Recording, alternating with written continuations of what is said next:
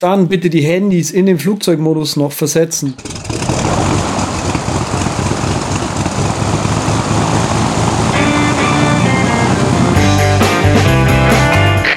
Wir heißen Sie herzlich willkommen an Bord bei der Übercast. Ihr Flug beginnt in wenigen Sekunden.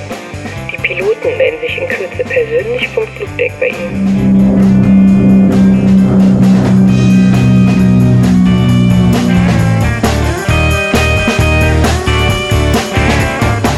Willkommen bei der Übercast, der beinahe Kollision am deutschen Podcast-Horizont. Mein Name ist Patrick Welker und an diesem wunderschönen begrüße ich natürlich meine Mitpiloten, den Andreas Seidler aus Stuttgart. Guten Morgen.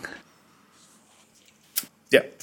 Und der Sven aus, ja, sag's uns.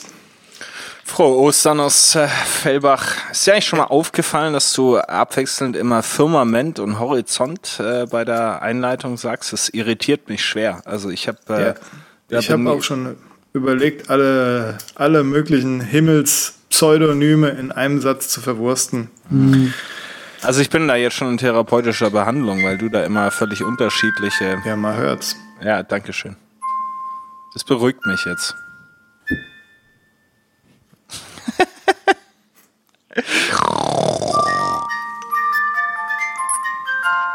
Weihnachtszeit, Weihnachtszeit.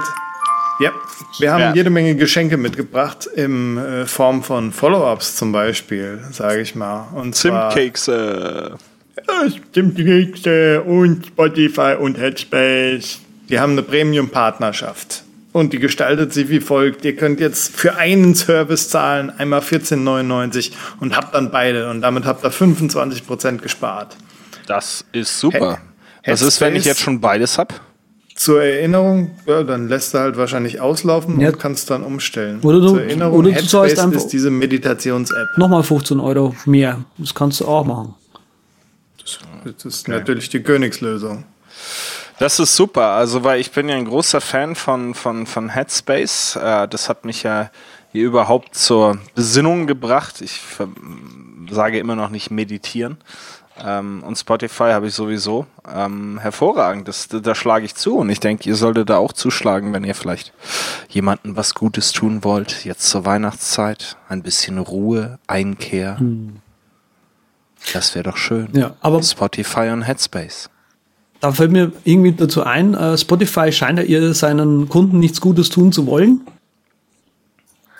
Wenn man die, die Nachrichten so verfolgt, scheinen die ja irgendwie einen Bug zu haben in ihrer Software drin, die unnötig viel äh, Festplattenzugriffe hat, scheinbar. Ich weiß nicht, könnt ihr das bestätigen?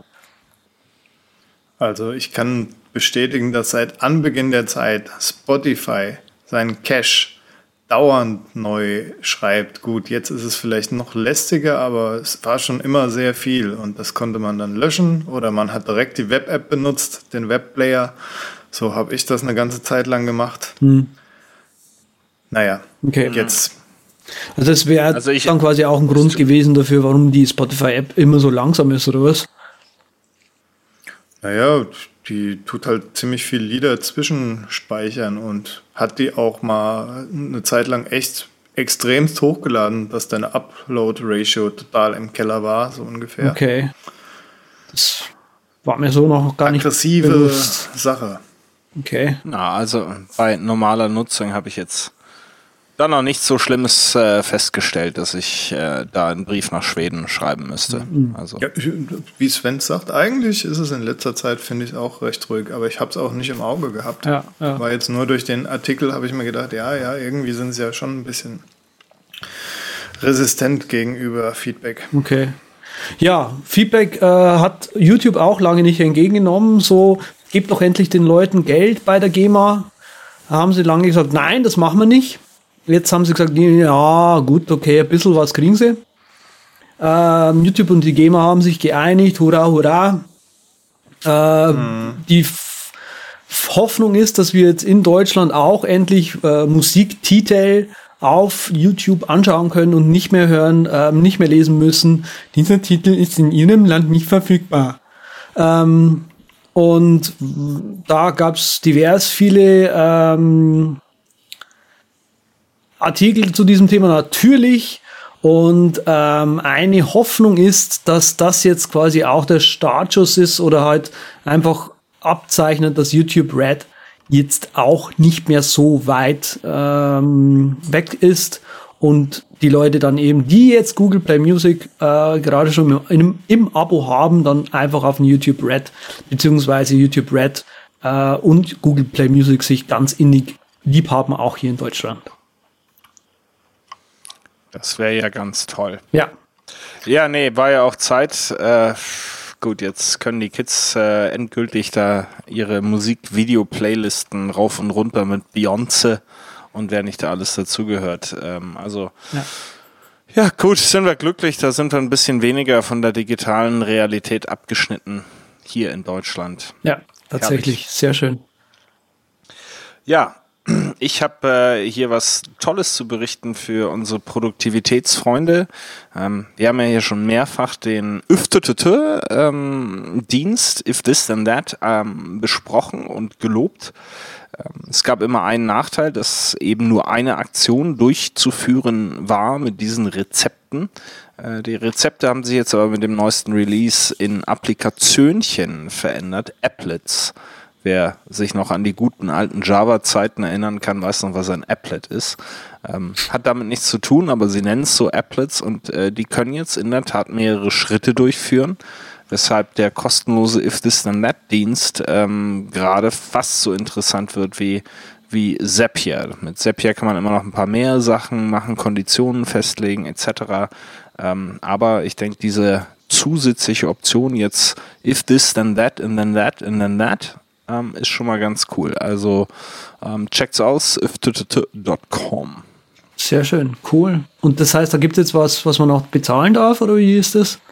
Nein, sie wollen immer noch kein Geld. Ah, okay. Sie wollen kein Geld. Aber App sie lassen nach wie vor die Channel-Anbieter bezahlen. Okay, alles klar. Aber Applet, jetzt nur, weil es mir gerade noch einfällt, Applet erinnert mich auch irgendwie an Dashboard.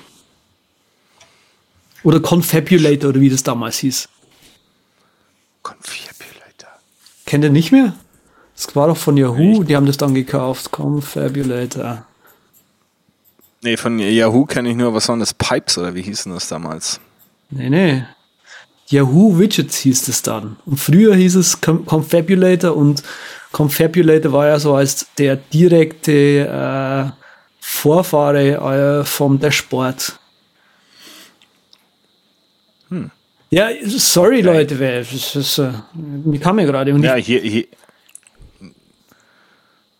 hier, hier spricht, äh, hier spricht das, das, das, das Gewissen, äh, die geschichtliche Geschichte der, der, des Internets. Naja, das Archiv. Das Definitiv. Das Archiv, genau. Das, so soll das sein. Ja.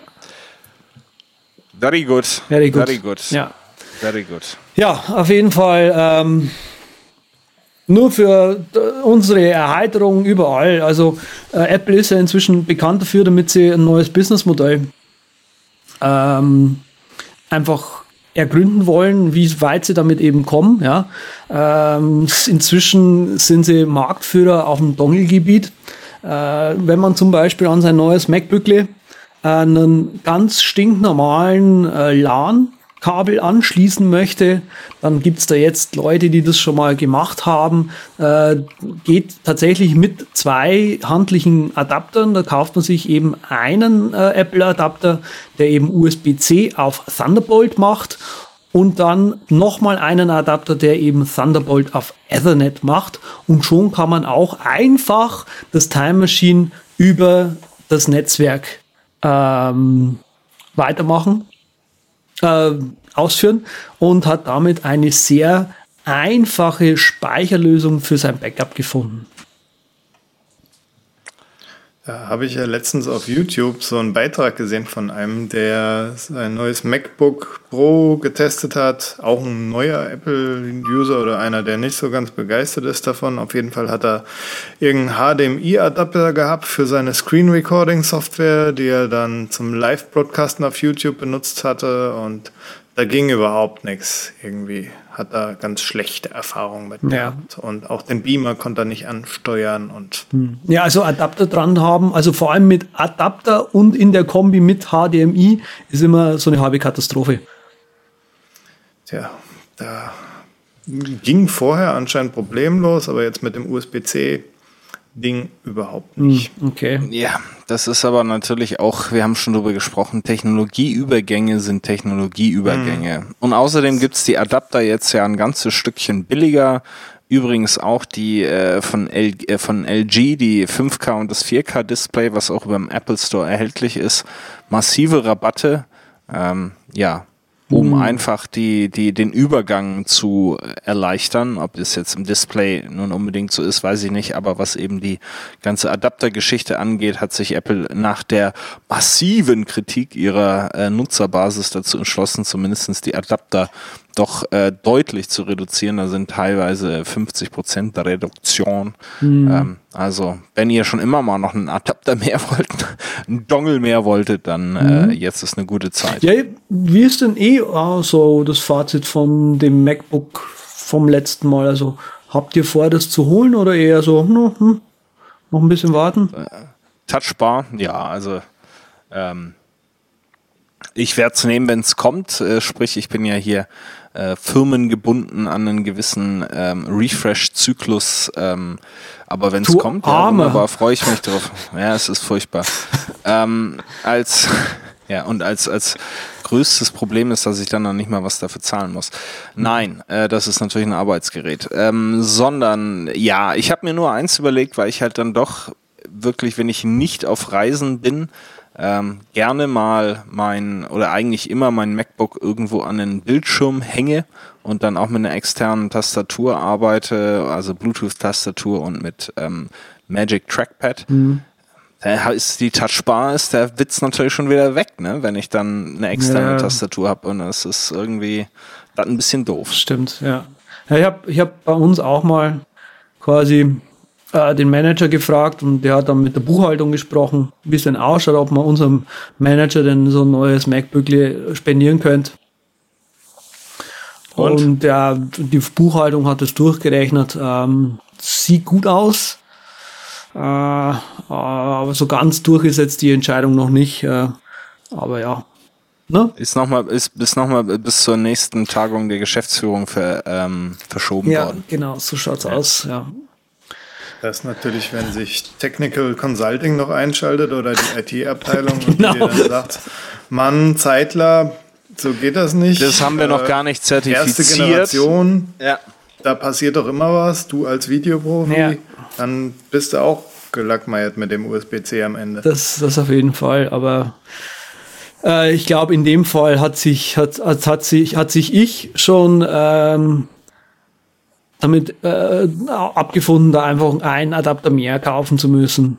Ja. Hm. Am liebsten natürlich die von Sennheiser.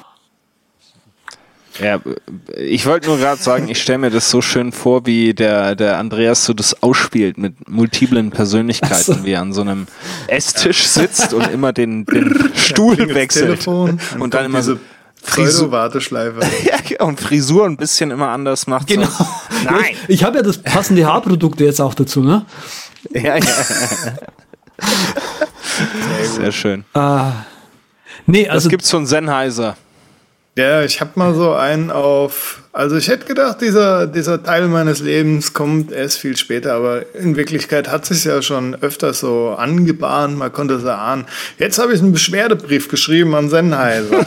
dass mal, ja, ich bin jetzt offiziell alt und genauso gleich alt mit Sven, so auf die 60 gehen wir beide stramm zu. Eigentlich eher auf die Mitte 70.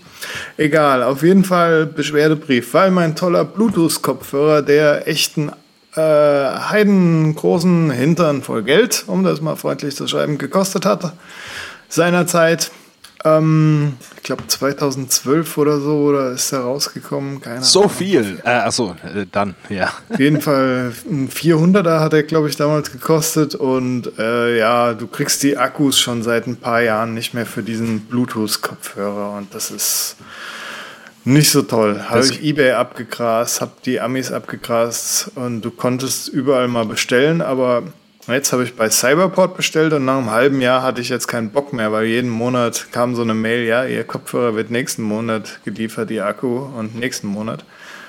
Habe ich hingeschrieben und jetzt habe ich einen neuen Akku von denen bekommen. Oder? Habe denen aber auch gerade noch gesagt, dass die Qualität des Kopfhörers nicht so toll ist. In den Shownotes seht ihr da so ein Bild, da hat sich oben schon der Schriftzug und sowas, diese billig Leather-Variante da, keine Ahnung, was für ein Kunststoff die da draufhauen, hat sich komplett abgelöst und überhaupt. Schade. Dabei habe ich bei meinem Sennheiser gerade eben nachgekauft. Ein, einen neuen, na, Kopfhörerbezug. einen neuen Kopfhörerbezug. Die Dankeschön. Da. Aber ich habe einen HD25. Und das ist einfach Mhm. Ja. der König der Kopfhörer. Also das ist krass. Was erstens, was dieses Teil aushält. Zweitens kannst du bei dem ja wirklich äh, nahezu alles an Einzelteilen nochmal nachkaufen. Und es gibt inzwischen sehr viele Drittanbieter, äh, habe ich jetzt auch schon gesehen, die dann halt so Pink-Flausch-Hörer machen und so Mhm. als Aufbau. Also mit Sennheiser habe ich Ja, immer ich hab gute leider- Erfahrungen gemacht. Also es ist mir ein bisschen schade, dass da jetzt nicht so, ähm, ne? Ja, muss halt. So theoretisch war das damals ein ganz neuer Markt. Richtig gute Bluetooth-Kopfhörer Mhm. waren auch so einige der ersten, die das mit aptX gemacht haben und da richtig gute Qualität geliefert haben. Haben wahrscheinlich nicht in die Zukunft geplant und sich gedacht, dass das in ein paar Jahren mal etwas mehr am Start ist und ja, da muss man sich natürlich Gedanken machen, dass die, die Akkus da irgendwie noch längerfristig bei so einem hochpreisigen Ding ähm, ja, verfügbar sind ne, für die Kunden. Ja, ja. Und ich weiß nicht, ob sie sich die Kritik zu Herzen genommen haben. Auf jeden Fall zur Qualität haben sie schon mal nichts gesagt, als sie das Bild gesehen haben. Einfach nur, dass ich den Akku kriege. Schön. Gut Ja, gemacht. aber wenigstens kriegst du bei denen eine, eine Antwort. Ich habe ja äh, Pepsi eine E-Mail geschrieben. Habe gesagt, Leute, ihr habt da ein Produkt in eurem Sort- Sortiment, das gibt's normalerweise nicht. Also es ist nur so ein Aktionsprodukt. Das ist aber mein absolutes Favorite-Produkt euch. Ich will euch Geld geben. Gebt mir das. Wo kann ich das, äh, wie kann ich das häufiger haben? Äh, die lesen die E-Mails, glaube ich, nicht. Also von dem her, äh, wenn Sennheiser schon mal antwortet, ist das ja schon mal ganz gut. Ja, aber trotzdem, ich weiß noch, als ich den mal eingeschickt hatte zur Reparatur, das war auch eine, ist eigentlich eine geile Geschichte. Kopfhörer ging nicht, die ganze Bedieneinheit am Ohr. Und das Ding geht halt noch an, aber du kannst es nicht bedienen und so. Ach, Und die auch Geschichte die war ganzen das, ja. Funktionsknöpfe. Und dann schicke ich das Ding ein, kommt zurück mit dem Kostenvoranschlag. Ja, Herr Welker, 300 Euro, dann sind sie wieder mit dabei oder 250. Hab ich gesagt, kriegst du ja ich schick neu. Das Ding zurück und ich gucke selbst nochmal dran. Mhm. Kommt das Ding zurück, wird wahrscheinlich vom DHL-Mann so richtig schön wie immer in den Frachter geschossen, bam, kommt hier an und percussive Maintenance, das Ja. Ding geht wieder. Echt geil. Shit. Ja, okay. Aber auf jeden Fall, äh, was mich total glücklich macht, und das möchte ich jetzt hier mal loswerden, ihr habt das sicher alle schon gemerkt, aber in OS 10, äh, macOS, Entschuldigung, neu äh, ist jetzt, ähm, dass die Fenster aneinander sich gegenseitig verkanten und es ist so toll. Man kann jetzt vier Fenster so aneinander kleben, dass sie wirklich mit der Kante exakt abschließen. Und das ist OCD-mäßig, ist es einfach der Himmel auf Erden. Ich merke das jetzt erst. Ich, oh, es ist schön, Mensch. Muss ich ja auch direkt mal Also, ausprobieren, du kannst was halt, also redet. gut, wenn ihr das jetzt gerade testet, dann gehe ich jetzt mal davon aus, damit das unsere Hörerinnen auch gerade das erste Mal vielleicht ausprobieren wollen. Also, die Fenster rasten ein auf dem rechten und auf dem linken Rand, wenn man hinkommt, also eben an linker Rand, rechter Rand, oben äh, die Ecken natürlich und sie rasten aber auch gegenseitig ein. Das heißt, wenn ihr zwei Fenster einfach so neb- in die Mitte schiebt, und dann quasi so gegeneinander schiebt, dann rasten die da am Rand ein, aber auch am unteren Rand sozusagen. Das heißt, wenn ihr vier Fen Finderfenster offen habt, die ja in der Regel alle gleich groß sind, dann könnt ihr wirklich vier aneinander machen und ihr habt ein großes Rechteck. Das ist einfach schön. Oh, Jungs, ihr müsst den Rest jetzt alleine aufnehmen, weil ich schieb jetzt hier Fenster rum. Sehr schön, ja, das ist mir echt nicht aufgefallen. Man muss so ein bisschen langsam andocken, also wenn man schnell unterwegs Ja. ist, dann funktioniert das natürlich nicht, aber Ja. wenn man so langsam andockt, dann ist wirklich so ein ganz kurzer Widerstand da, bevor, wenn du dann weiterziehst, geht's dann doch irgendwie rüber, aber ich würde sagen, da geht die Maus wie weit wird die gehen? Ne? Auf 30 Ja. Pixel oder so? Mhm. Schon, schon was Ja. für Sensitive, also nichts für Grobmotorik. Nee, also äh, ich finde, ich find, also am Anfang ist es mir auch auf, nicht aufgefallen, aber irgendwann mal, wo ich Zeug rumgeschoben habe, denke ich mir so, wieso hängt denn hier ständig das Fenster? Was ist denn jetzt auf einmal los? Bis mir dann aufgefallen ist, oh, oh, da hat einer mitgedacht. Muss Ja, ich ja. direkt mal mein Better Touch Tool ausschalten hier. Es gibt sie. Die kleinen, feinen Verbesserungen, die uns die Jungs aus Cupertino einfach so geben, ohne es groß an die Glocke zu hängen. Das ist immer noch schön bei den Jungs, muss ich sagen. Das, das ist echt immer noch, was ich sehr zu schätzen weiß. Äh, was ich auch äh, zu schätzen weiß, ist, wenn Indie-Entwickler versuchen, Geld zu verdienen, so wie die lieben Jungs des Butler-Bots. Der Butler-Bot wurde euch äh, schon hier bei der Übercast vorgestellt, ist nämlich ein kleiner Automatisierungsgast in eurem Trello-Board, der auf äh, recht einfache ähm, englischsprachige Befehle reagiert, wie zum Beispiel äh, jeden Montag äh, archiviere die Karten aus der Liste diese Woche jeden Montag und dann wird er jeden Montag einfach die Karten aus dieser Liste archivieren. So, damit die Jungs mit ihrer guten Erfindung auch ein bisschen äh, Geld verdienen können, gibt es jetzt eine Web Website, die heißt butlerfortrello.com. Und da gibt's jetzt in der Tat auch bezahlte Dienste. Es gibt zwar nach wie vor ein Free-Tier, wo ihr eigentlich alles machen könnt, was man so als normaler Mensch braucht. Ähm, aber wenn es mehr als 500 Transaktionen sind im Monat, glaube ich, ähm, dann lohnt es sich eben doch ein bisschen Geld in die Hand zu nehmen und die Entwickler von Butler for Trello zu unterstützen. Pro Woche sind es 500 Operations per Week sind in dem, in dem kostenlosen Tier drin. Ähm, und wenn man dann 10 Dollar pro Monat zahlen möchte, gibt's bis zu 10.000. Das heißt, wenn man also mehrere Boards hat und den wirklich überall einsetzt und viel unterwegs ist mit viel Karten, ähm, vielleicht auch gerade im Team ähm, mit mehreren Leuten zusammen, dann kann das durchaus sein, dass man irgendwann mal ähm, die 10 Dollar berappen sollte und äh, ordentlich schauen, dass die Jungs auch was zu essen bekommen. Also das ist äh, der Butlerbot ähm, jetzt mit Geld. Und noch was ist neu, wenn man sich die Webseite anschaut. Also ich persönlich fand die, ähm, die Syntax irgendwie, obwohl sie eben so menschennah ist, fand ich die immer ein bisschen komisch. Die haben da jetzt so ein äh, Trigger und Action Klick mich zusammen äh, Dings gemacht. Ja, ja, ja. Und ja, da kann man ja, sich im Prinzip seine, seine Butler-Anweisung zusammenklicken. Das ist auch ziemlich cool. Ja, nee, du kriegst ja dann unten das Kommando, das setzt er dir zusammen, also das eben klickst ja da deinen Befehl zusammen und den kopierst du dann und haust ihn dir ins Board rein. Ne? Genau. Ja. So läuft's. Das ist ziemlich cool. Also vor allem kann man die 500 Aktionen, sage ich mal, wenn man jetzt in dem Free-Tier drin ist, kann man schon mal 20 oder sowas braucht man nicht mit verwenden dafür, nur um eben diesen einen Befehl, den man halt haben will, ähm, ja, auszuprobieren, sage ich mal, und fährt damit relativ, relativ zielsicher dahin, wo man eigentlich hin möchte mit seinem Butlerbot. Das finde ich ähm, eine gute Lösung soweit. Ja, das ist in der Tat so. Genau. Tja. Im Dezember geht's wieder hoch her hier in Stuttgart und zwar die Open ähm, lädt wieder ein und zwar ist es eine Konferenz für offene Innovation äh, grundsätzlich mal oder digitale Innovation. Ja. Ähm, kommt eben daher, damit eben auch viel Open Source eben gezeigt wird. Der, die Firma Zcasting 3000 ist da mit involviert, nur um das jetzt mal hier zu sagen, wie ich da dazu komme.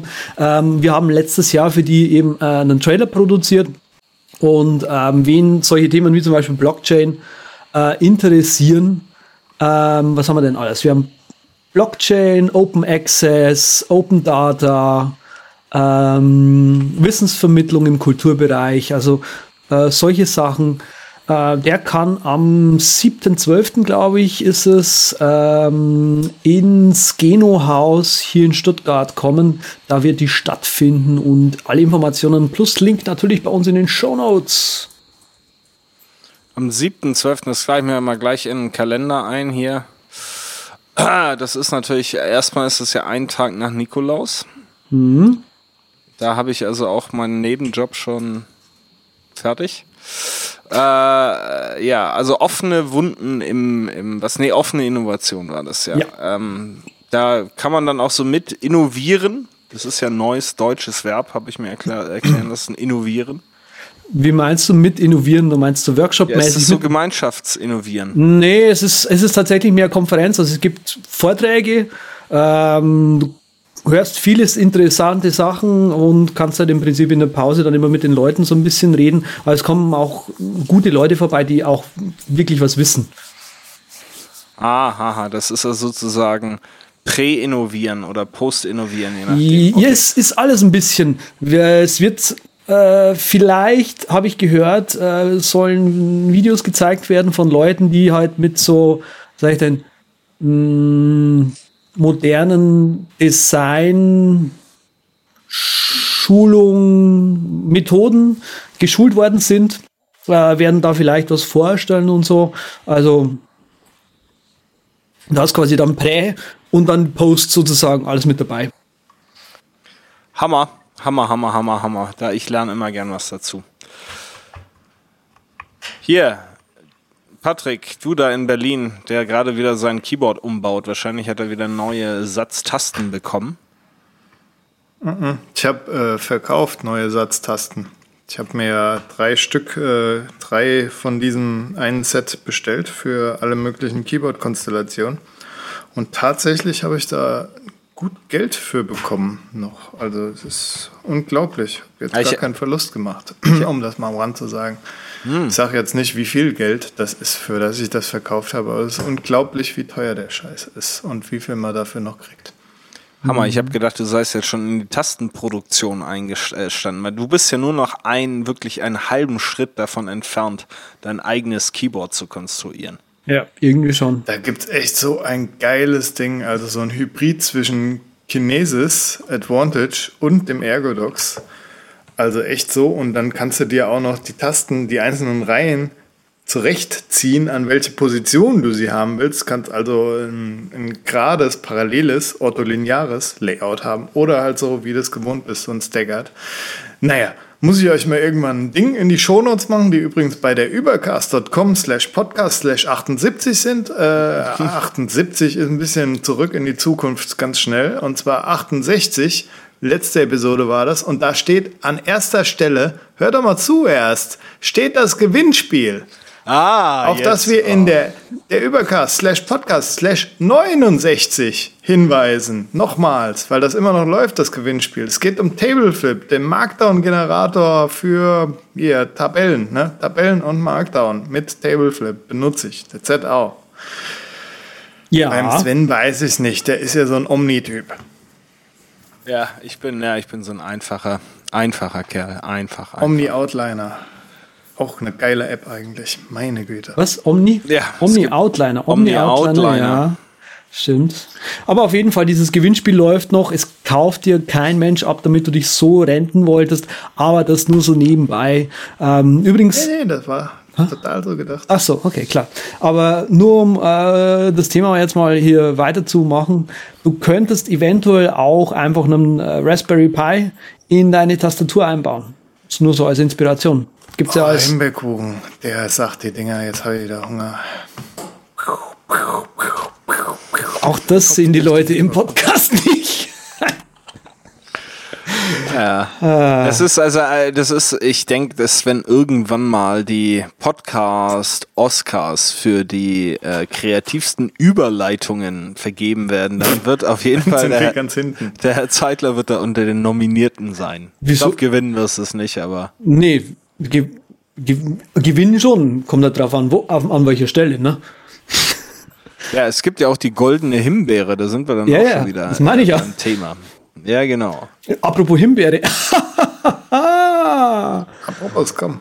Ah, Ja, okay, da ein, hält er ein Quadrat in die Kamera. bitte? Da hält er ein Quadrat in Genau, die Kamera. also ich ich hab- bin das Auge der Zuhörer. Ich habe hier, Erzähl uns mehr ich habe hier äh, einen Raspberry Pi mir gekauft vor langer Zeit, also jetzt lange Zeit, jetzt auch schon wieder drei Monate mindestens her. Ähm, Icarden. super, äh, super Teil.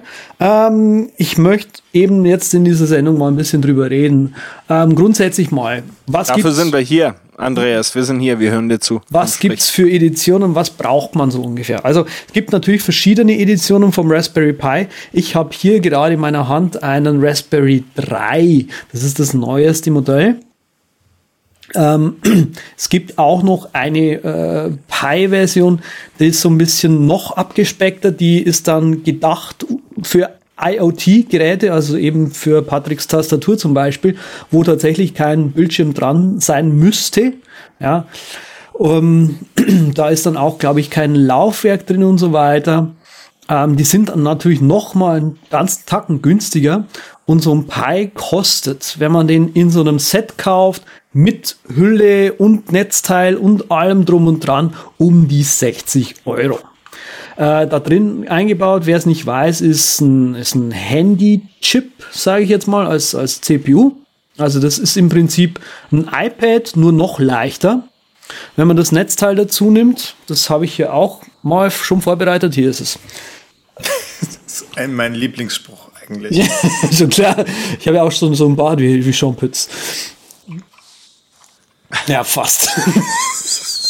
Was? Vor allem ist deine, deine Verbindung grandios. Also Echt? die grisseligen Dinger, die du da hochhältst. Also, Ja.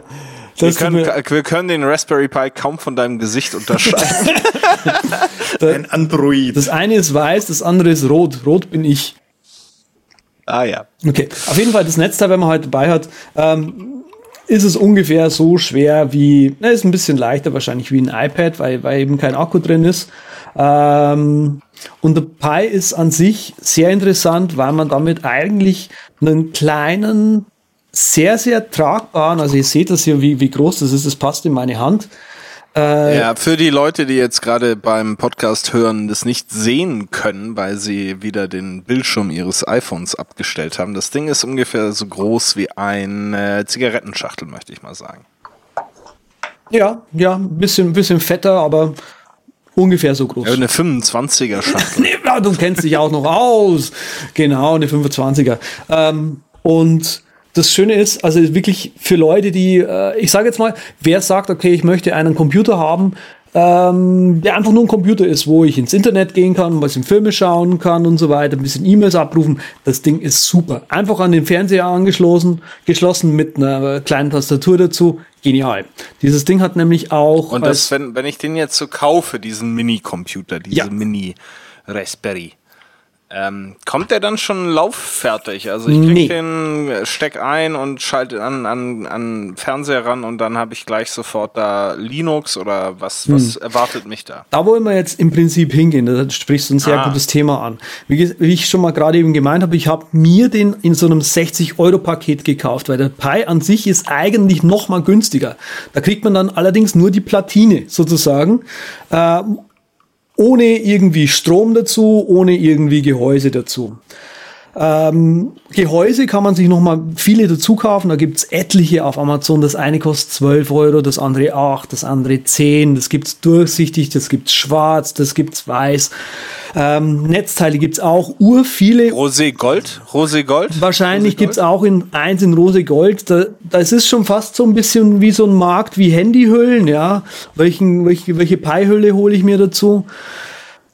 Lange Rede, kurzer Sinn. Ich habe so lange rumgesucht und habe dann irgendwann mal gesagt, du, ob ich jetzt zwei Euro mehr zahle für ein Gehäuse oder zwei Euro weniger und wo ich das Netzteil hernehme oder sowas. Ich habe dann einfach das offizielle Set genommen auf äh, Amazon ähm, mit dem offiziellen Netzteil auch dazu und da war sogar noch ähm, nicht offiziell dann quasi ein Kühlkörper für die CPU mit dabei. Ja, und hat dann halt 60 Euro gekostet. Also du kannst dir das eigentlich sehr cool zusammen konfigurieren und hast dann im Prinzip für eben ein bisschen unter 100 Euro dir eben das Kastel plus die Platine plus das Netzteil geholt. Und dann kannst du eigentlich schon fast loslegen. Du brauchst dazu noch eine Micro-SD-Karte. Ja, kennst du wahrscheinlich auch. Da ist hier unten im Pi dann eine, mh, eine Vorrichtung, eine Aussparung, sage ich jetzt mal, wo man diese SD-Karte reinstecken kann. Da kommt ein Betriebssystem drauf. So, das Betriebssystem, da holt man sich ein Linux. Da gibt es diverse Linuxe, die für den Raspberry Pi inzwischen geschrieben wurden. Ähm, in den Shownotes werdet ihr einen, einen Artikel finden mit elf Raspberry Pi Betriebssystemen, die man einfach mal ausprobieren kann. Ähm, das offiziellste ist das Raspbian beziehungsweise das Noob. Noob habe ich nie ausprobiert, weil mir das zu, ihr wisst schon, war, ja, hm. zu Nubi einfach. Ähm, für Leute, die sagen, ihr habt, habt, wahrscheinlich schon mal ein Linux in der Hand gehabt, Ubuntu zum Beispiel, weil ist ja da ganz häufig gesehen. Es gibt auch ein Ubuntu-Ausgabe äh, für den Pi, das heißt dann Ubuntu Mate. Das habe ich auch ausprobiert, also ich habe mir zwei SD-Karten äh, geholt.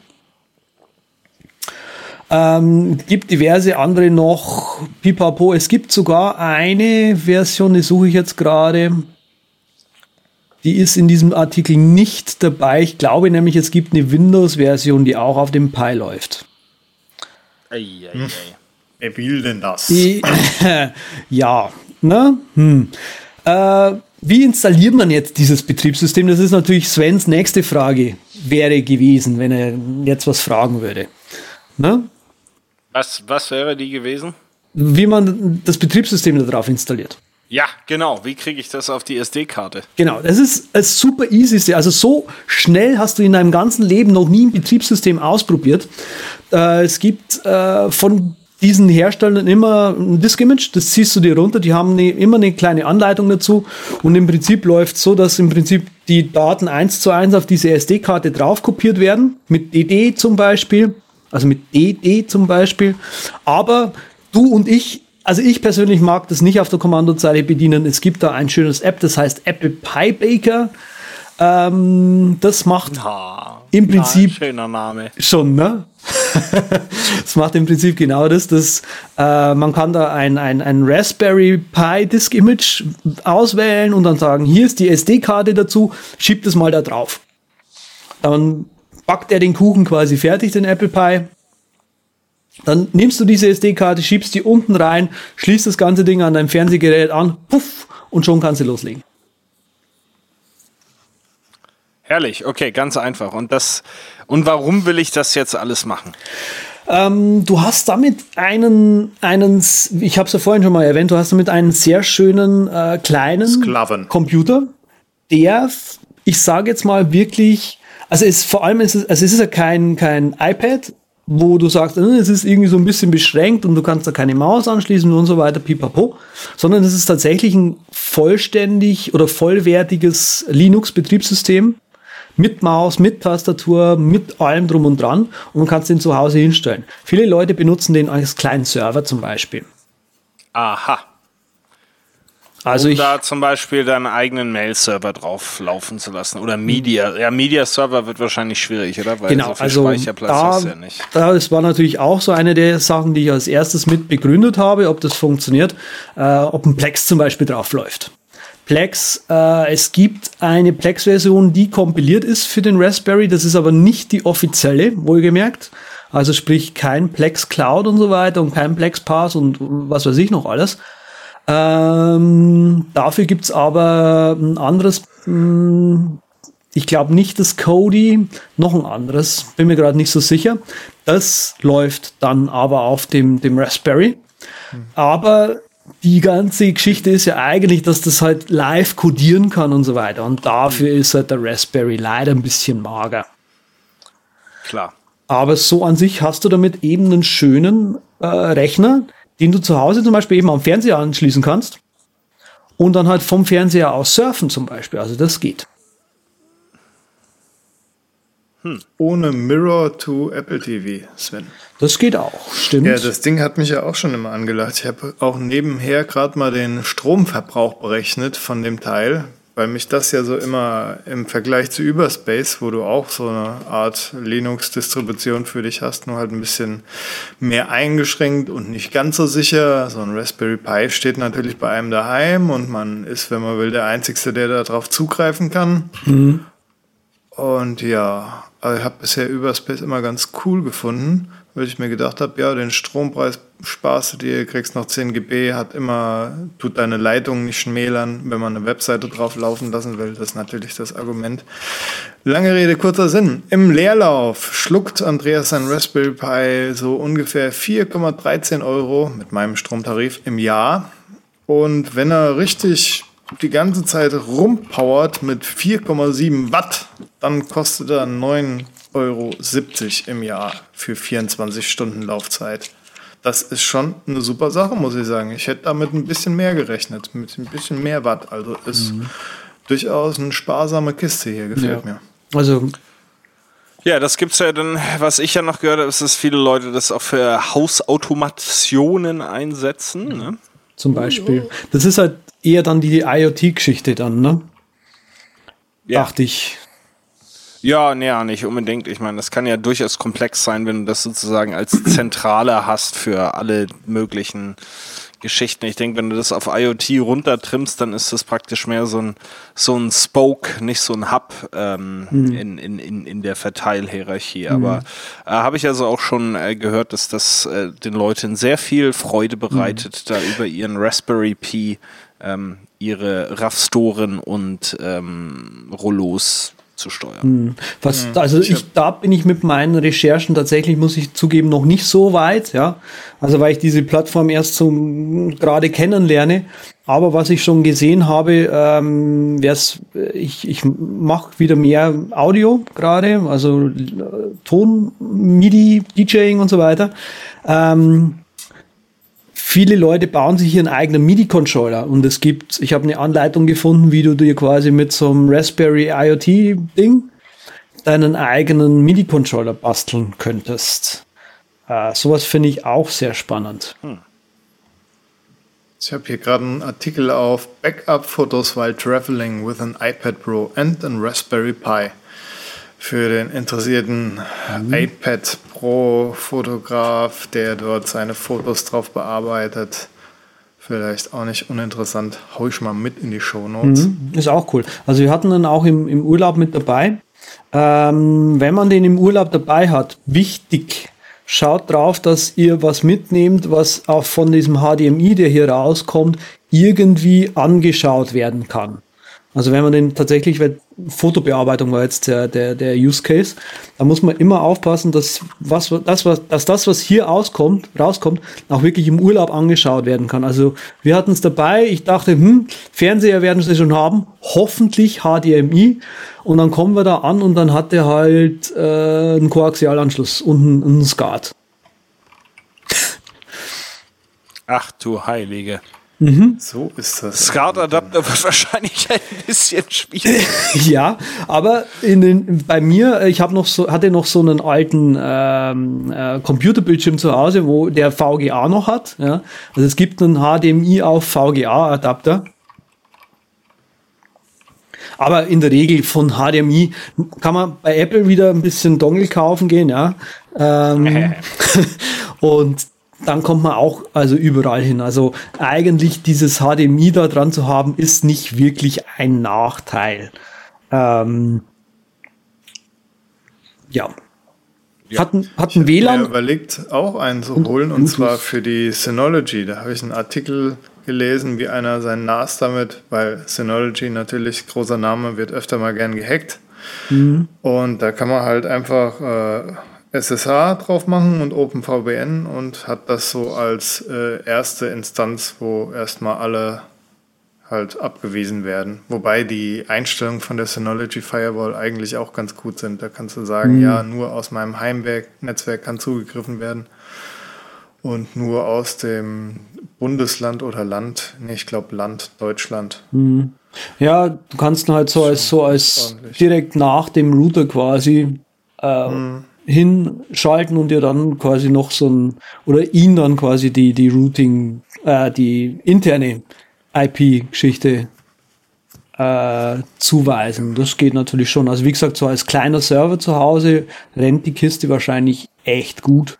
Ähm, ein LAN-Anschluss ist auch dran. WLAN hat's eingebaut, Bluetooth ist auch noch mit dabei. Ne?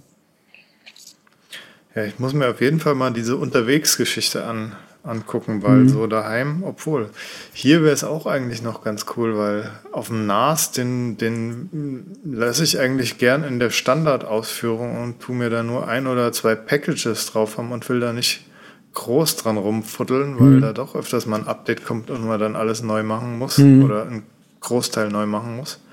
Das ist bei dem Ding schon natürlich ganz angenehm, dass man da einfach wild. Und vor allem, du hast halt, also ähm, ich persönlich, ich habe, wie gesagt, das Ubuntu Mate und das Raspbian ausgetestet. Ähm, erst das Ubuntu Mate, weil ich ja das Ubuntu schon kannte. Ähm, und ich dachte halt, hm, vielleicht ist das cooler, aber irgendwie war, ist das Raspbian einfach das, äh, wie sei denn das, das ausgewachsenere System trotzdem. Und man kann da mehr in Anführungszeichen damit machen. Ähm, man kann auf beiden natürlich den, den apt-get installieren und dann Synaptic und was weiß ich noch alles, um dann einfach so App Store-mäßig dort auch was zu machen. Es gibt auch eine Minecraft-Version, die auf dem Raspberry Pi läuft. Ja. Ähm, aber zur Bedienung noch was, ja. Ähm, also auf der einen Seite war das jetzt gerade, okay, du kannst den sehr, sehr komplex bearbeiten mit eben App Store mäßig und weil du sagst unterwegs, da empfiehlt sich's eigentlich eine U Tastatur mit Maus äh, zu kaufen für den, für den Raspberry halt, um den halt bedienen zu können. Ein, zum Einrichten würde ich tatsächlich was kabelgebundenes, beziehungsweise was irgendwie, wo man nur kurz einstecken muss, mausmäßig und dann die On-Screen-Tastatur funktioniert okay. Einfach nur, um das Ding halt zu installieren. Mhm. Ähm, danach, um halt einmal sozusagen das USB-Keyboard, äh, äh, das Bluetooth-Keyboard, Entschuldigung, äh, anzumelden und danach kann man eben mit dem Bluetooth-Keyboard arbeiten, weil das meldet sich dann ähm, immer wie sagen denn, von Hand an. Ähm, Tastaturen, die da sehr gefragt sind. Ich hält sie, hat sie schon immer die ganze Zeit in, in, in, die, in die Kamera. Auch ungefähr handgroß, ein bisschen größer. Es ist, hat ungefähr die Größe von so einem Gamepad. Äh, ist das Re Mini i8 Plus, beziehungsweise das Re Mini i8. Ähm, das sind zwei ultra kleine Keyboards, wo eine Touchpad-Maus gleich mit eingebaut ist, mit ein bisschen Cursor-Tasten, Medientasten noch mit dazu. Also es ist auf kleinstem Raum alles. Die Tastatur ist, hm, also äh, irgendwie einen Roman draufschreiben möchte ich nicht, aber um diesen Raspberry damit zu bedienen, ist es vollkommen in Ordnung. Ich mache jetzt mal den Zen Master und sage, Andreas, hau das Ding weg. Ich habe gerade gegoogelt. Du kannst dein iPhone mit einer App als Bluetooth-Tastatur benutzen. Ah, jetzt das würde ich mal ausprobieren. Hat er dich kaputt gemacht? Nö, ist so erste Idee, die ich gerade hatte. Mhm. Und habe ja auch gerade so eine App. Nee. Kann er ja mal. Also testen. ich muss ganz ehrlich sagen, ich komme mit der Tastatur echt gut zurecht. Äh, für unterwegs taugt die.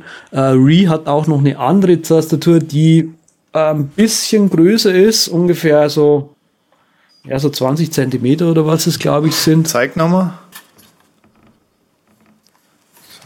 Miss mal nach hier, so am, am, am Ah, ja, okay. Das dürft, stimmt, das dürfte ungefähr die Länge von dieser kleinen Tastatur haben, äh, von deiner, ja. Ähm, aber ultra dünn auch, da ist auch ein gleichen, gleichen Touchpad mit dabei, auch USB, Kostenpunkt halt ein bisschen mehr als die Re Mini. Äh, die, nee, ja, 2 Euro, 3 Euro, irgendwie sowas. Aber die Re-Mini ist vor allem ständig vergriffen. Also man muss ab und zu mal damit rechnen, damit man die nicht gleich bekommt. Ähm, aber die, es gibt auch Shops, ähm, die speziell ähm, Raspberry-Produkte verkaufen. Da findet man auf der Raspberry-Webseite äh, beziehungsweise im Internet äh, relativ schnell diese Shops, wenn man da sucht. Ja. Ähm, aber man kann anschließen ganz normal alles über USB zum Beispiel. Wie gesagt, es sind USB, vier USB-Ports dran.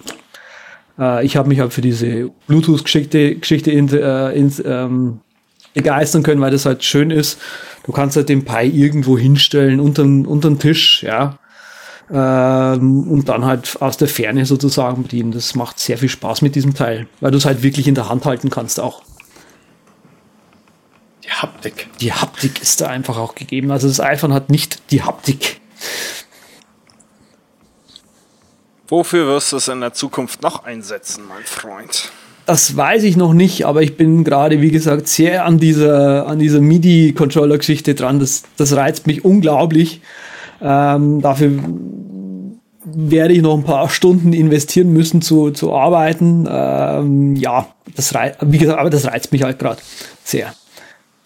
Ich würde das Ding zur Download-Zentrale, glaube ich, machen. Dass du irgendeine Textdatei hast, die du immer füttern kannst vom iPhone aus und so und dass er dann automatisch von Soundcloud und YouTube die Sachen dann runterlädt mhm. und dann Cronjob natürlich rüber äh, synkt mit Async auf dem Mac dann in den Download-Folder dort oder irgend so ein ja Gott mit so einem Ding kann man viel ja. machen. Also ich habe auch natürlich die diversen ähm, Möglichkeiten eruiert, ob man das einfach als OS 10 Server sozusagen in Anführungszeichen benutzen kann und ich brauche eigentlich nur zwei Sachen äh, ich hätte gern eben ein, Time Machine äh, den halt übers Netzwerk irgendwie zu haben. Das brauche ich und ich hätte darauf halt gern ein Plex.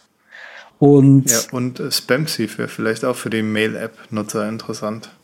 Ach so, ja, aber da hier drauf werde ich kein, kein Mail benutzen. Wie gesagt, die zwei Komponenten sind die einzigen, die ich tatsächlich hart, sage ich mal, im, im, im, wirklich in Benutzung habe. Und alles andere gibt es für Linux. Da gibt es Pakete und so. So, ein OS-Server kann man da sogar vielleicht machen. Also Time Machine Backup geht. Ich weiß nur gerade nicht auswendig, ob das, äh, ob dieses Time Machine App, was es da gibt, sage ich mal, dieses Programmchen, äh, ob das wirklich auch für den, für den Raspberry kompiliert worden ist. Ach so, kompilieren kannst, könnte natürlich auch sehr viel. yeah. Überleitung zu. Ja genial? Ja, Überleitung, Überleitung, Überleitung, Was Überleitung. ist genial? Erzähl's mir. Brauche ich deine Genialität? Erzähl sie mir. Ja, ich, ich so, das bringt mir völlig, bringt mir völlig aus dem Konzept. Ja, nee, da, das, das ist, ist einfach so, das steht da schon seit Monaten, steht das so bei uns in der Ablage und ich denke mir immer nur, ich hab's noch nicht gelesen. Was meint er denn? Jetzt kommt's hier. Er hat abgespeckt und zwar in einem ganz gewissen Bereich hat er abgespeckt und da ah, ja. bin ich natürlich wie die Hörer neugierig drauf. Um, um Wo hast du denn abgespeckt? Um die Hüfte natürlich, da lohnt sich's am meisten.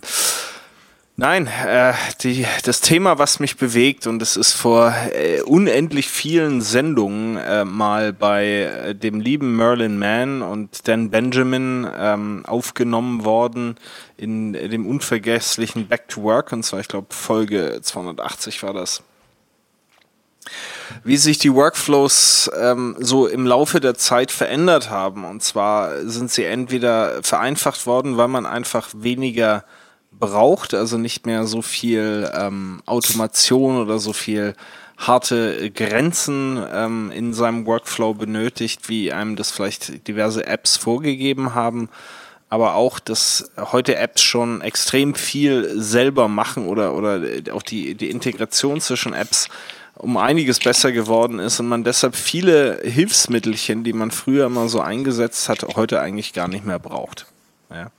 Und äh, das ist eigentlich das, was wo ich dann auch mal in mich selbst hineingegangen bin, so äh, Produktivitätsinspektion ähm, und auch festgestellt habe, ah, ich habe wirklich doch einiges äh, inzwischen über Bord geworfen, ähm, was ich früher immer noch so als kleinen Produktivitätshacker mit dabei hatte, ähm, und äh, habe dann auch mal geschaut, gut, welche Applikationen haben sich irgendwo so ein bisschen zusammengelegt. Ihr seid ja große Keyboard Maestro Fans, da braucht man dann vielleicht nicht unbedingt mehr noch Text Expander oder Typinator oder man hat jetzt zum Beispiel Alfred, wo auch einfache Snippets, äh, Snippets durchaus äh, möglich sind mit. Ähm, da wird natürlich schon arg ein, eingespart ähm, und ich sehe auch, dass natürlich ähm, ja, vielleicht so harte Grenzen, die einem früher das ein oder andere GTD-Workflow-System vorgegeben hat, dass man die vielleicht heute gar nicht mehr so braucht äh, und deshalb wie der Patrick zum Beispiel eben ähm, mit seinem kleinen, äh, naja, so klein ist er nicht, aber mit seinem Notizbuch da durch die Gegend läuft und dort seine Listen pflegt. Ich weiß nicht, wie euch das geht, ob ihr auch merkt, dass eure Workflows sich vereinfacht haben, bei euch Applikationen was abgenommen haben, was, äh, was ihr früher irgendwie selber skripten musstet oder wie auch immer. Äh, oder ob ihr einfach sagt, okay, diverse Hilfsmittel braucht ihr heute so nicht mehr. Ist, ist bei euch auch eine Workflow-Vereinfachung festzustellen? Also, ich hake mal gerade dort ein, weil ich Omni Outliner vorhin so gelobt habe. Ich mhm. habe eine ganze Zeit lang, habe ich das für coole App, aber überflüssig gehalten, weil ich halt lieber diese Plaintext-Listen gemacht habe oder in irgendeiner anderen App und das dann alles irgendwie zusammengeschustert habe. Aber im Prinzip ist das einfach mittlerweile funktioniert es gut. Du synchronisierst vom Mac auf dein Mobilgerät und gut ist. Das Ding ist da und du kannst beim Kunden das Ding so durcharbeiten und nebenher aufhaben, Häkchen setzen von Sachen, die du besprochen hast. Also so, so kleine Apps. Diese GUI-Apps sind mir mittlerweile doch ans Herz gewachsen, weil die zum Teil, wenn sie gut gemacht sind, Omnigroup ist gut gemacht, funktionieren mhm. und ist mir sympathischer geworden als meine Umstandskrämerei, sage ich jetzt mhm, mal freundlich. Mhm. Es muss nicht sein, dass Plaintext immer umständlich ist. Ich liebe das immer noch, aber bei so gewissen Sachen habe ich den Weg zurück zur App gefunden quasi. Auch wenn mir vorher der Texteditor sympathischer war. Hm. Verständlich, ja. Das, ich denke, das ist ein schönes Beispiel. Ich, wobei Omni Outliner so eine Applikation ist, die man immer wieder entdeckt, dann wieder weglegt, dann wieder entdeckt. Ähm, hm. Das ist so mein klassisches Verhältnis auch mit Omni Outliner. Aber du hast recht, wenn du eine einfache Outline brauchst, ähm, da ist das wahrscheinlich das Funktionalste, um, um dann wirklich auch ohne große Aufwände. Ich muss mir erstmal eine App raussuchen, dann muss ich schauen, ja, nehme ich dann hier mit Markt 2, ähm, schaue ich dann, dass das schön äh, dargestellt wird, dann fummel ich da noch ein bisschen an dem CSS rum, damit es auch wirklich äh, gescheit äh, nachher aussieht, äh, wenn ich mein äh, Markdown ähm, Dokument oder meine Markdown Outline oder wie auch immer dann durch Markt durchschieße, um das irgendwie optisch ähm, auch darzustellen. Da geht ein Haufen Zeit drauf. Ne? Das ist dieses berühmte Jack-Shaving und das kommt auch äh, eben in dieser benannten Back-to-Work-Episode vor, dass du halt teilweise dich mehr um den, um die Automatisierung, den Prozess oder die, die Feinheiten deines Workflows kümmerst, als äh, anstelle einfach die Arbeit zu machen. Und äh, das ist so, denke ich, ein Klassiker, wo man sagt, Mensch, das kann ich doch hier noch, kann ich noch ein kleines Skript schreiben, das kann ich noch automatisieren. Oder ganz schlimm war, als, als man große ähm, Möglichkeiten hatte, irgendwelche Themes von einer App zu verändern, wo man mm. dann äh, stundenlang sich äh, an, an das Theme rangesetzt hat, hat einen kein Stück weitergebracht mit ah. dem, was man eigentlich machen wollte aber ähm, hat einfach extrem viel Zeit gekostet. Ne? Und, und, solche Geschichten sind es halt irgendwie. Ne? War das super. Das Theming. Das hat Spaß gemacht. Ich, ich, ja. ich fand es groß. Also jetzt äh, Omnifocus zu Theme, ich habe das nie selber gemacht, ja. Aber ähm, diese Themes einfach zu erkunden und so weiter, das hat einfach, also es war ein schöner Zeitvertreib, ja. Natürlich, productivity-mäßig, äh, Zeit, die du quasi sagst, jetzt produktiv mit irgendwas Arbeitendem verbracht, versus Spaßzeit, hat die Spaßzeit definitiv überwogen. Ja, aber ja. Hm. man ist sich danach auch wie in einem Space Shuttle vorgekommen, so dass einem die Zeit, wo man produktiv gearbeitet hat, vorgekommen ist, als hätte man da drei Häuser auf einmal gebaut. Weißt du, was ich meine? Ja, das ist auch natürlich schwer, dort die Grenze zu ziehen, wenn man wie wir so äh, tüftlermäßig und spieltriebmäßig veranlagt ist dort. Mhm. Da geht's halt auch ganz schnell das berühmte Rabbit Hole, dass wenn du ein Problem siehst, dass du dir denkst, ah, da mache ich ein Skript. Aber mittlerweile muss ich auch sagen, ja, mache ich da wirklich nur ein Skript, wenn sich wirklich lohnt. Also ich denke vorher drüber nach, anstatt mich sofort reinzuwerfen und zu sagen, mhm. boah, jetzt bam, ja, hau ich die stimmt. Seite voll Code. Das, das kenne ich auch. Also die, die Zeiten, wo ich, also ich skripte inzwischen relativ wenig und die Sachen, die ich aber skripte, kommen mir so vor, als wären die halt vom Level her einfach ein bisschen höher angesetzt. Ähm, äh, keine Ahnung. Die, ja, ich verteile es dann lieber auf, auf wirklich Spielzeit, sodass das mehr getrennt ja, ist. Ja, genau. Das eh auch. Das eh auch. Ja. Aber ist, ist, ist das. Ähm, ich meine, diese, diese Zen-artige Reduktion, von denen ihr zwei eigentlich immer redet, die dann aber irgendwie, weiß ich nicht, ähm, nicht immer stattfindet. Ähm, ist, ist, ist das nicht was, wo ihr auch sagt, also ich habe das jetzt ein paar Mal festgestellt, weil ähm, wenn du so richtig einen wegschaffst und dann probierst du zwischendrin mal das Tool an und migrierst da mal deine halben Daten rüber und da nicht und äh, irgendwann entsteht ein totales Chaos, weil du halt ständig irgendwie äh, doch noch schaust, ob du irgendwie ein bisschen dein, dein Workflow optimieren kannst und verzettelst dich dann und äh, ja, hier. irgendwelchen halbgaren Geschichten. Ja dann äh, würde ich, also das, das ist auch was, wovon ich jetzt einfach mehr Abstand nehme, dass ich mhm. einfach sage, nee, also ich probiere jetzt nicht noch das Tool aus oder hier oder da oder das und dann hast du irgendwie totales Chaos nachher und kannst eigentlich die Arbeit noch weniger machen, als du sie davor machen kannst. Mhm. Ähm, pro probiert ihr immer noch gleich viel aus? Mhm. Ich, du musst es so sehen. Du, wie, Patrick und ich, wir sind im Zen inzwischen so fortgeschritten. Sorry. Ähm, ich sehe das einfach so, damit ähm, sowohl das eine geben kann und soll, als auch das andere. Also ich habe mich irgendwann mal gefragt, ist Spielzeit schlecht? Oder ist nur produktiv arbeiten gut? Also mhm. Ja. ja, also eben, wo geht es hin? Ist Stechuhrmäßig arbeiten, zack, vom Früh bis Abend das Gute oder ist es einfach nur was, was ich gerne im Kopf hätte, was aber in der Realität einfach nicht funktioniert? Ähm, und für mich hat, hat, hat sehr gut funktioniert, Arbeitszeit und Spielzeit zu trennen. Und dass ich jetzt sage, okay, ich versuche eben in meiner, während meiner Bürozeit eben voll was zu schaffen und schiebe die, die, die Spielzeit eben eigentlich auf meine Freizeit sozusagen aus. Und mhm. Tools wie zum Beispiel OmniFocus haben das sehr eben geholfen, den Fokus eben zu schärfen dafür, eben jetzt auch nicht über, über, äh, keine Ahnung, so nach zwei, drei Tagen, sondern aber halt über ein halbes Jahr, Jahr in der Benutzung weg. Wenn du immer wieder deine eigenen Gedanken, die du ja quasi da drin festhältst, siehst, dann hast du irgendwann mal so, hä, what, an solchen Sachen will ich also irgendwie doch arbeiten, aber du kommst irgendwann mal einmal in diesen, an diesen Punkt oder dich fragst so, okay, also irgendwo scheint es mir also ein Bedürfnis zu sein, diese Sachen haben zu wollen, weil sonst würde ich sie nicht immer und immer wieder so in dieser Art eintragen. Ja.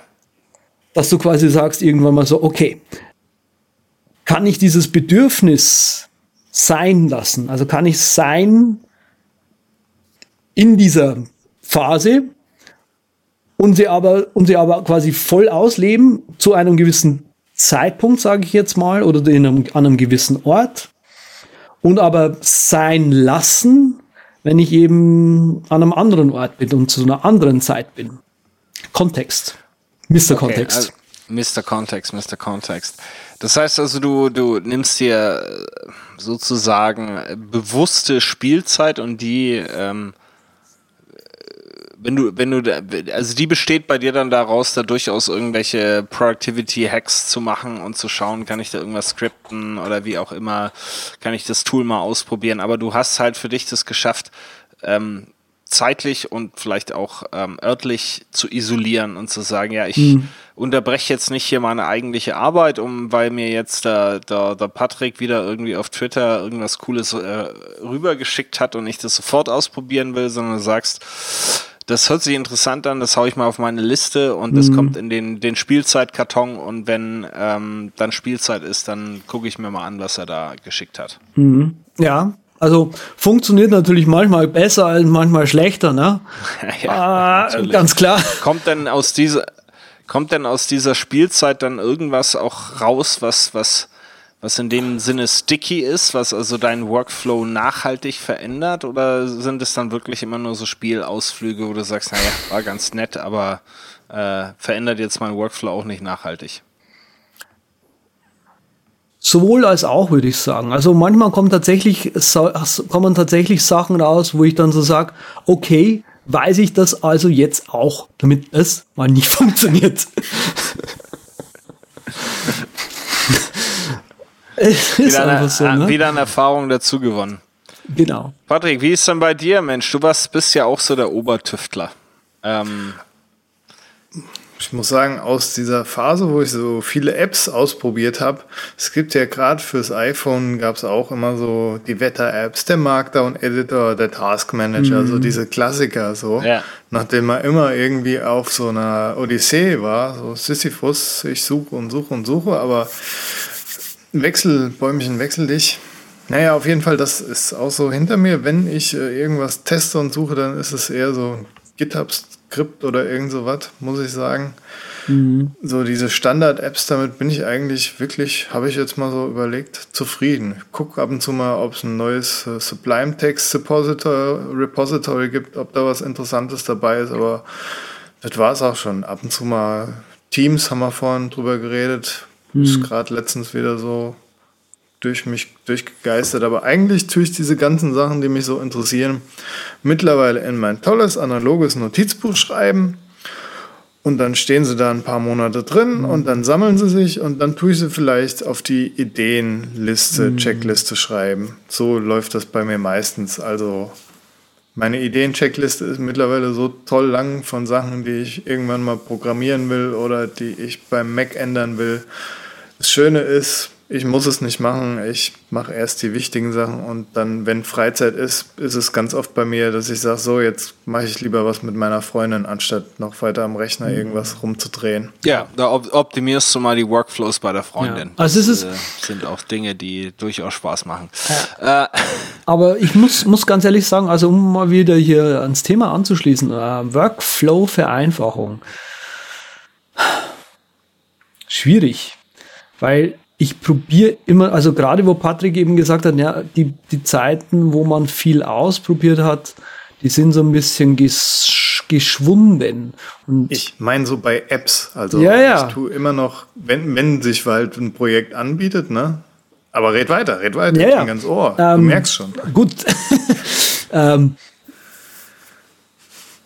ich ich würde nicht. Pinterest-Skripte habt du. Ja, ich spiele schon immer noch rum und ich probiere allen Scheiß aus. Also To-Do habe ich ja auch mal getestet. Allen Scheiß. Ähm, ja. habe ich jetzt schön gesagt, ne? Tut mir leid. Ähm, habe ich so nicht gemeint. Ähm, also ich probiere noch sehr viel aus, aber so, äh, ich glaube, der Punkt, der, der, mh, hm, das brauche ich, also ich habe diese, dieses Ding, bis zu dem Punkt habe ich es jetzt gesehen. Mehr will ich gar nicht sehen, weil ich genau weiß, wie es dahinter aussieht. Ich weiß genau, wie, wie das jetzt hier weitergeht und da will ich eigentlich gar nicht auch hin. Meinst du so, die Evaluierung ist dazu gekommen, dass man selbst so ein bisschen smarter ist und seine eigenen Grenzen ja kennt und weiß, ab wo es bei einem halt äh, in Richtung, ja, wenn ich das jetzt anfange, dann weiß ich, hm. dass mich das nicht mehr loslässt und deshalb fange ich es erst gar nicht an. Ja, das kann sein. Das kann sein. Vielleicht ist, vielleicht ja, bin ich, ich auch einfach zu alt, vielleicht bin ich zu langsam, keine Ahnung. Ja, also ich, äh, ich lasse mich da ja jedes Mal von euch ähm, reinlegen. Ne? Jetzt kam da Welker da letzt, letztes Mal an mit diesem Note-Plan-Ding. Das musste ich natürlich erstmal ähm, ausprobieren. Ähm, Na, siehst du, so Sachen habe ich auch noch eben überlegt, ob ich das erwähne. Ich sehe das zwar, evaluiere es dann aber und sage mir, nee, Lass es. Echt? Erzähl, Sven, wie war's? Ja, ich habe das jetzt nicht vollständig, äh, also ich bin, bin da jetzt nicht reinmigriert oder sowas. Aber ja. mal zwei Stunden. Aber mal ein bisschen hin und her geschoben und geguckt und das ist ja echt eine super Idee, weil ich ja sagen muss, das ist so das Einzige, was mir bei den ganzen Task-Managern immer noch fehlt, ist, ist der Ansatz zu sagen, der Scheiß wird nicht erledigt, wenn ich nicht Zeit dafür einplane. Also die, ja. die wirklich intelligente Verbindung zwischen Taskmanagement und Kalendermanagement, die mhm. hat noch keiner wirklich äh, hinbekommen. Ne? Und da fand ich den, die Grundidee von dem äh, Noteplan natürlich äh, äh spannend und, und habe mir das mal ein bisschen genauer angeguckt. Aber am Ende des Tages fehlt dann zu viel auf der ähm, Taskmanagement-Seite, dass du sagen könntest, das äh, wäre nur in irgendeiner Form interessant. Aber mhm. dann geht natürlich eins vom, geht mal vom, vom, vom Hunderten ins Tausendste. Dann habe ich, äh, weil mich das dann eben angefixt hat und das ist alles Patricks Schuld, ähm, erstmal geguckt, was dann so der Entwicklungsstand bei Taskpaper ist. Und ja. äh, das ist Task ja durchaus beeindruckend. Ich habe Taskpaper übrigens auch wieder äh, ab und zu mal offen. Ja. Also nachdem der, der liebe Entwickler da ja in alle Richtungen ausgeschwirrt ist, äh, in, in, in, weiß ich nicht, irgendeiner Identifikationskrise, äh, Identitätskrise, ähm, hat er ja alles wieder konsolidiert auf, auf Taskpaper und das Ding kann ja jetzt echt richtig was. Also ich bin ja schwer beeindruckt. In der aktuellen Beta wird noch so eine Reminder-Integration eingebaut, wo du dann eben aus einer bestimmten Liste die Reminders automatisch in deinen Taskpaper-Inbox äh, importieren kannst, beziehungsweise ähm, dann eben auch irgendwelche Aufgaben aus Taskpaper als Reminder übertragen kannst in, in iOS oder macOS Reminder in diesem Fall. Ähm, also da tut sich auch viel und dann habe ich mir das wieder äh, mal ein bisschen länger angeguckt, ne? Also da ist schon auch wieder Zeit äh, den, den, den, den Neckar hinuntergeflossen. Aber ich finde es positiv, äh, Andreas, so wie du das siehst, einfach mhm. Spielzeit muss auch sein. Mhm. Ähm, war auch okay, hat auch im Grunde Spaß gemacht. Also es mhm. ist nichts Eben. Nichts also Falsches es, dran. Genau, ja. also wir haben damit unsere Zeit verbracht und jetzt sich hinzustellen, auch dass das schlecht wäre oder so. Und das, das aber ein Punkt, und ich glaube, der hängt so ein bisschen damit zusammen, den ich gerade noch ansprechen wollte, war, das hat Patrick auch schon äh, so ein bisschen angesprochen, und zumindest hat er mich drauf gebracht. Ist es nicht, ist es nicht eigentlich nicht Workflow-Vereinfachung, sondern Workflow-Evolution, also sprich, unser Workflow oder diese, diese Productivity-Geschichte jetzt zum Beispiel, ja, die war damals so, und du hast die Skripte zum Beispiel gebraucht, um die Sachen machen zu wollen, die halt, die du halt machen wolltest, die du halt cool fandest. Und das hat sich weiterentwickelt, Evolution, ja, zu dem, was wir halt heute haben. Und wo wir halt sagen, ah, okay, jetzt sind wir auf einem Jetzt hat sich die Menschheit weiterentwickelt, entwickelt zu einem Standpunkt, ja, wo wir dieses, diese Skriptgeschichte halt nicht mehr brauchen, weil das Werkzeug anders geworden ist und sozusagen der, der, das Öko, Ökosystem um das Tool rum das nicht mehr ähm, supportet, aber auch cool genug ist, dass man gar nicht das Bedürfnis hat, das haben zu wollen. Mhm.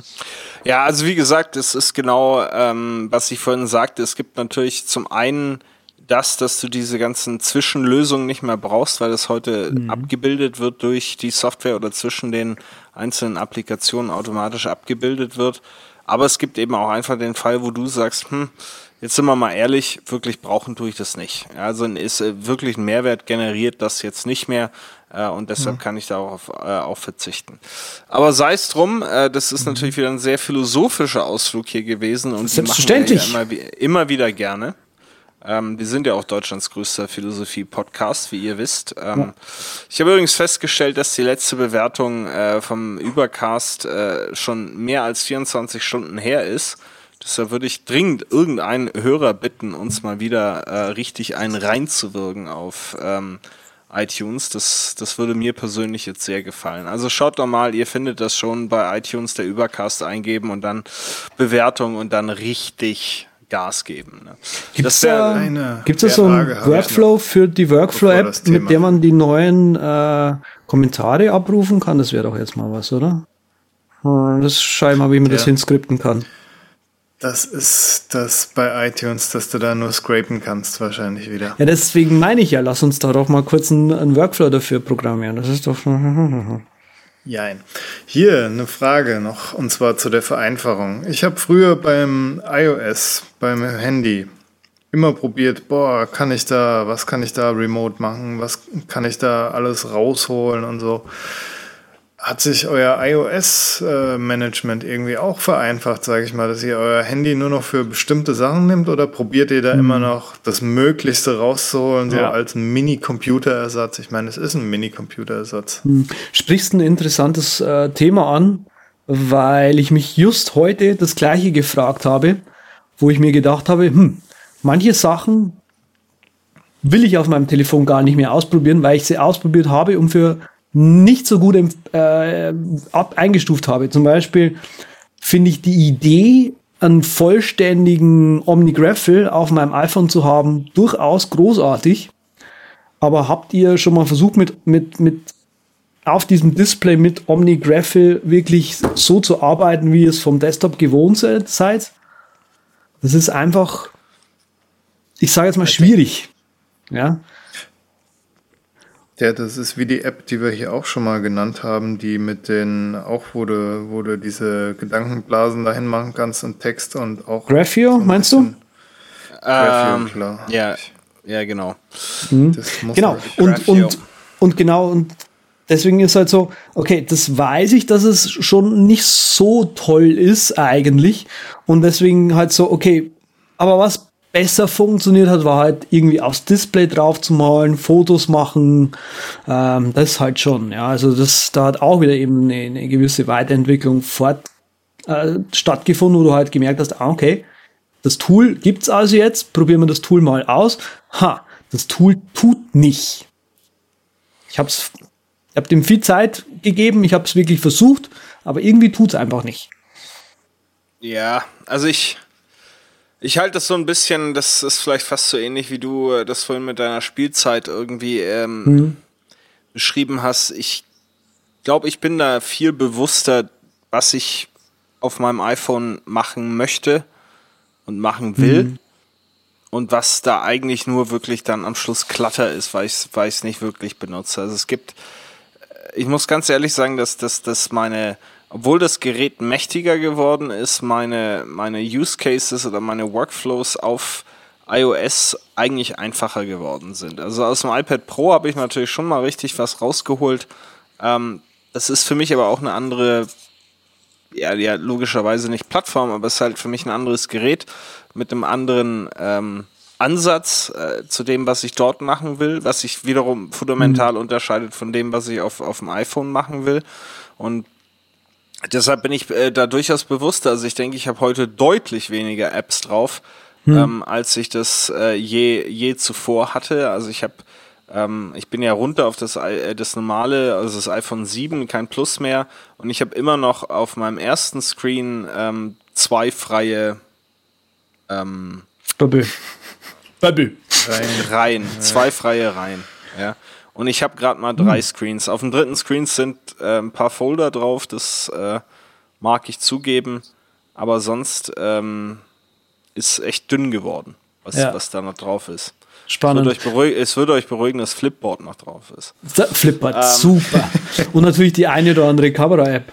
Aber ich finde es spannend, dass du das sagst, weil mh, für mich klingt es halt so, als wärst du mehr so, also würdest du mehr so Richtung, ähm, ah, okay, ich, ich habe jetzt das Ding vor meiner Nase, also kann ich nur diese Sachen machen, also will ich nur diese Sachen machen und blendest da dementsprechend alles andere aus. Genau. Ja, also ähnlich genau wie, wie, wie du das vorhin beschrieben hast. Das ist einfach, ähm, ja, also ich, ist, ist, ist halt einfach eine reduzierte Geschichte, die ich mit dem iPhone abbilden will, obwohl das Ding heute die Power hat von, weiß ich nicht, dem G3, den du im, äh, in 2001 benutzt hast oder sowas in der Ja, Richtung. ja, ja. Aber gut, sei es drum, liebe Jungs. Ähm, von der Philosophie gehen wir nochmal ins, ins Praktische hinein. Äh, die Leute wollen natürlich wieder was gepickt haben. Ähm, und das wollen wir ihnen auch durchaus gönnen. Lieber Patrick, du hast äh, ein, ein, eine Auswahl an Picks, aus denen du dir jetzt sicherlich einen aussuchst.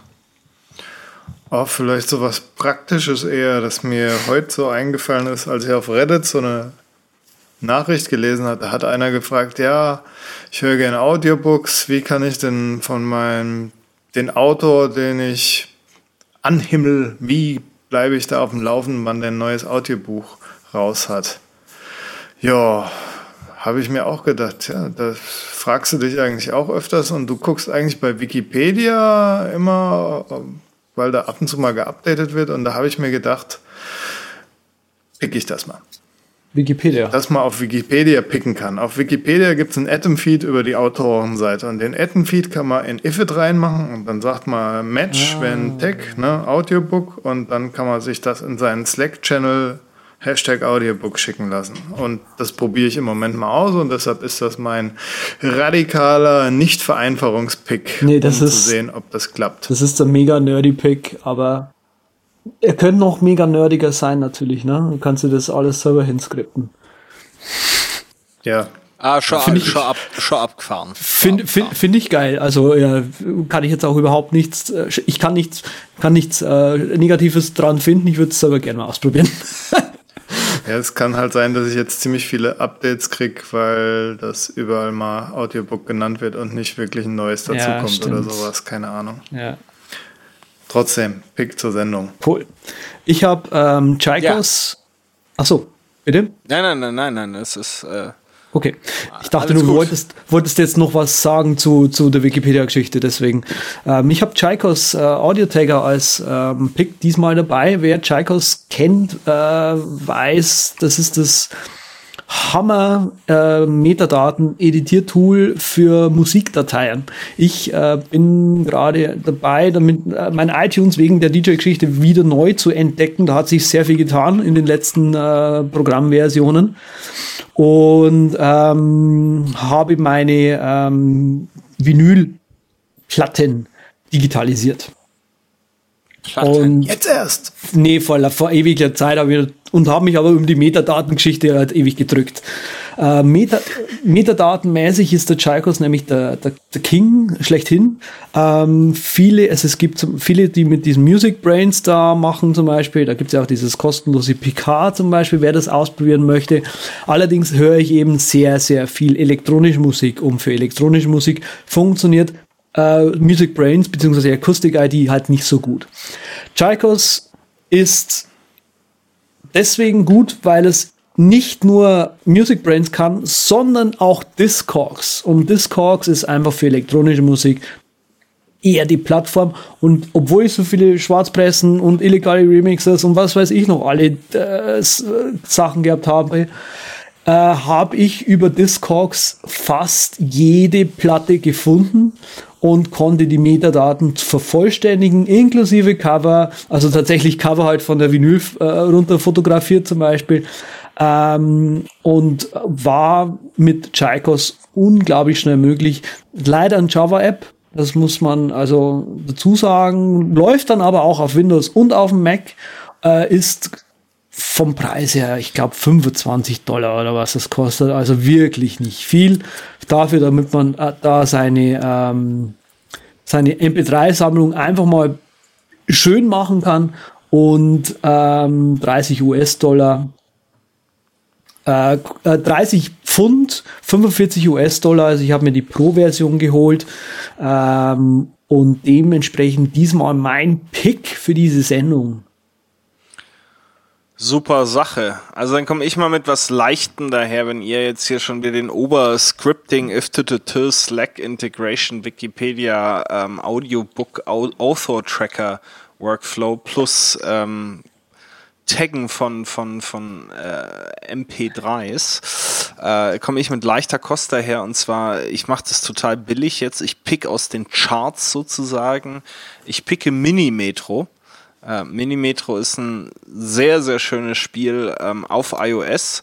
Ist eines der wenigen ähm, Apps, die äh, sehr spät auf die, die iOS-Plattform gekommen sind. Ist nämlich vor einem Jahr schon ähm, auf, auf Windows äh, erschienen und auch auf äh, Linux und OS, OS 10 mhm. es jetzt auf, auf iOS. Sowohl für iPhone und iPad kostet, äh, Universal-Version kostet 4,99. Worum geht's? Äh, man darf äh, ein Metronetz aufbauen in der Stadt seiner Wahl ähm, die eben durch irgendwelche Flüsse unterbrochen ist, ähm, wo man dann entweder eine Brücke drüber bauen muss oder einen Tunnel drunter. Man baut sein Netz auf, verbindet die verschiedenen neuen Stationen, die einem immer, die immer aufpoppen. Und äh, von diesen Stationen müssen dann natürlich Fahrgäste zu anderen Stationen gebracht werden. Und mit der Zeit werden das immer mehr Fahrgäste. Und dann kommt es darauf an, wie clever man sein Netz konstruiert hat oder weiter konstruiert. Ähm, ob es dazu irgendwo zu Überlastungen kommt, weil wenn nämlich irgendwann an einer Station zu viele Leute warten müssen, dann ist Game Over. Ähm, es ist äh, ästhetisch wunder, wunderbar gemacht, ganz einfache Formensprache. Im Grunde sieht das Ganze aus wie so ein, wie so ein klassischer Metroplan, den man ausgedruckt irgendwo äh, sieht. Ähm, und den kann man dann eben aufbauen, manipulieren etc. Also ganz toll äh, von der Ästhetik her äh, gemacht. Ein Riesenspielspaß. Ähm, ich hänge da schon jetzt eine ganze Weile dran und ihr wisst ja, dass ich nicht so ganz äh, der große Gamer bin. Das möchte also was bedeuten. Ähm, hat auch ein bisschen was Meditatives, äh, wenn man das in Normalgeschwindigkeit äh, spielt. Man kann es auch in doppelter Geschwindigkeit spielen. Äh, dann passiert schneller was, aber ansonsten fahren da seine Züge lang und holen die einzelnen Pünktchen ab und fahren sie zu den anderen Pünktchen. Ähm, hat durchaus was Entspannendes und der der Sound und die Soundeffekte, die tragen da durchaus äh, zu bei. Also Minimetro mein Pick 499 äh, auf dem iTunes Store, Apple Store, äh, App Store. Ähm, zieht's euch rein. Großartiges Spiel. Also ich habe es mir auch gekauft. Ich muss dir zus zustimmen. Es, ich, es macht Spaß, ja. Und äh, ist äh, sein Preis hat es auf jeden Fall wieder reingespielt bei mir. Ja. Okay, ich habe es soeben gekauft. ja, mich gefragt, ich, ob das so ist wie ich, dieses Flugzeugspiel, was am Anfang mal gab und das Schiffchenspiel, wo du dann auch so gucken musstest, dass die nicht zusammen crashen. Ja, ja, ja. Mhm. Was, Liga. was ich, was ich am Anfang bei Minimetro ein bisschen schwierig fand, war die Bedienung. Äh, weil ich nicht gecheckt habe, dass du quasi Linien einfach antippen kannst und umrouten kannst oder ja. auch von einem Punkt wieder wegnehmen kannst ähm, weil ich die, die, weil die Bedienung nirgend, nirgends erklärt ist und so. Ähm, mir konnte der Entwickler dann helfen, der gegeben, ja, ja, hier, da kannst du drauf tippen, das ist ein Tap-Target. Ich so, oh, echt jetzt? Das habt ihr unglaublich äh, nichtssagend integriert. Sagt er, ja, wir überarbeiten da gerade unser Tutorial, dauert noch ein bisschen. Ja, ja, ist also gerade die das das Entfernen einer Linie von einer äh, bestehenden Station, das ist ein ist ein bisschen aufwendig, aber ja, äh, ja wer, der der Patrick wird da jetzt dann die nächsten zwei Wochen mit versch, äh, verbringen und uns bei der nächsten Sendung dann äh, Bericht erstatten. Ja. Ich darf nicht sagen, womit ich die letzten zwei Wochen Spiele technisch verbracht habe. Bibi und Tina. Bibi und Tina. Yes! Das war so klar. Die kennen mich einfach zu gut hier, die kennen mich zu gut. Und deshalb gehen wir auch in den Landeanflug jetzt. Ihr findet unsere Shownotes, nochmal gesagt, der übercast.com slash podcast slash die liebliche 69 macht er dahin. Und dann könnt ihr alle Links euch reinziehen. Außerdem könnt ihr noch Sven auf Twitter unter @simplicitybliss anschreiben und sagen, Mensch, Minimetro, total süchtig jetzt, danke du Arsch. Oder ihr guckt mal, was auf simplicitybliss.com so Neues geschrieben wird. Selbiges könnt ihr beim Andreas machen. Ganz einfach. zetttt.com oder auf Twitter at zetttt. Das ist so wunderbar. Oder auf naja. Facebook, Andreas Er war halt am Anfang sehr schlau und hat sich da was Kurzes ausgesucht. Mich selbst unterstrich Patrick Welker auf Twitter oder rocketinc.net. Danke fürs Zuhören. Auf Wiederhören. Wiederhören. Tut, tut.